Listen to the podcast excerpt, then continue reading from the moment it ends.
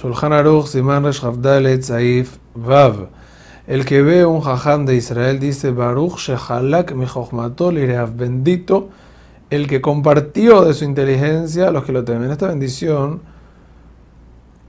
en esta bendición mencionamos el término compartir, al ser que al pueblo de Hashem, o sea, nosotros, Am Israel, que Hashem es nosotros somos parte de Él estamos apegados con Él. Entonces, metafóricamente, Él comparte la sabiduría con nosotros. Lo que no va a ser así en la siguiente alhaja que vamos a estudiar, que se bendice respecto a una persona sabia, Goy, que no se dice que compartió.